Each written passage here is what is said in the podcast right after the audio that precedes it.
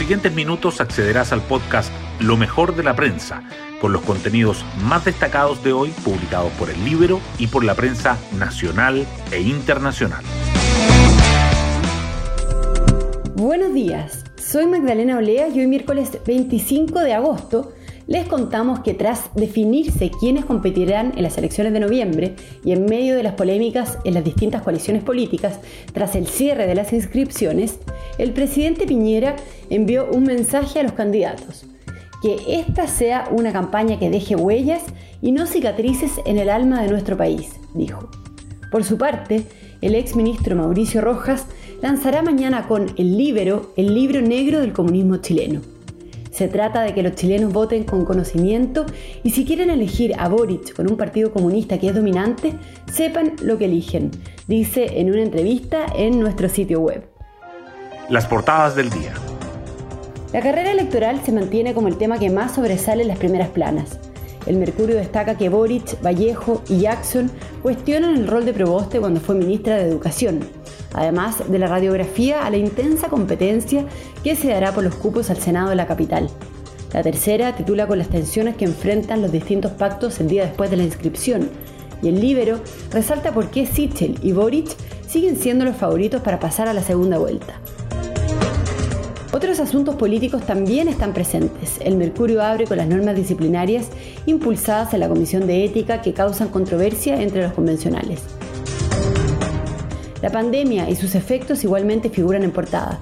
La tercera subraya que aumenta la confianza de la población en las inmunizaciones y que las camas UCI caen por debajo de las instaladas en el pic de la primera ola, mientras que el Mercurio realza que aumentan fuertemente las personas que trabajan en la misma comuna donde viven.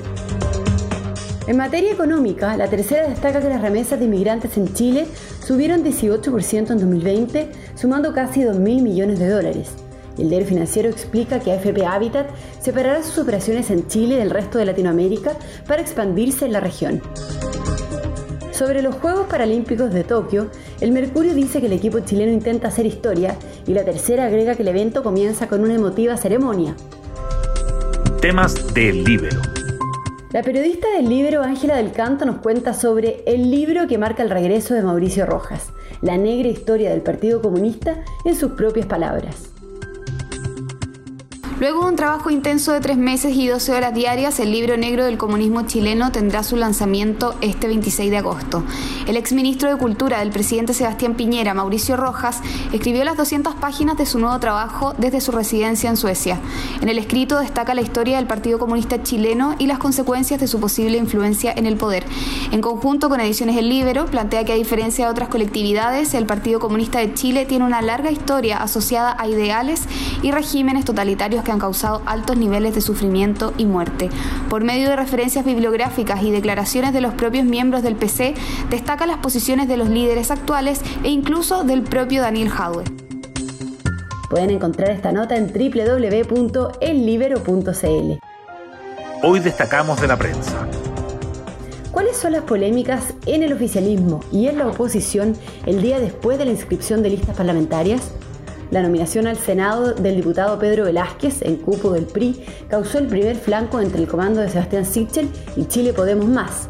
Las negociaciones parlamentarias de apruebo dignidad y del nuevo pacto social también dejaron damnificados y heridos. La disputa senatorial en la región metropolitana será masiva y reñida, mientras que las listas de quienes buscan llegar al Congreso en todo el país incluye a las ex autoridades y a los candidatos derrotados.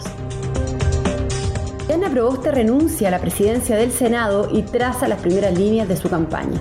La candidata presidencial concretó su salida de la mesa de la Cámara Alta y hasta anoche continuaban las tratativas para lograr un consenso al interior del comité de la ADC sobre su sucesora, que estaría entre Jimena Rincón y Carolina Goich. En tanto, Proboste reunió a su equipo para delinear la estrategia de campaña.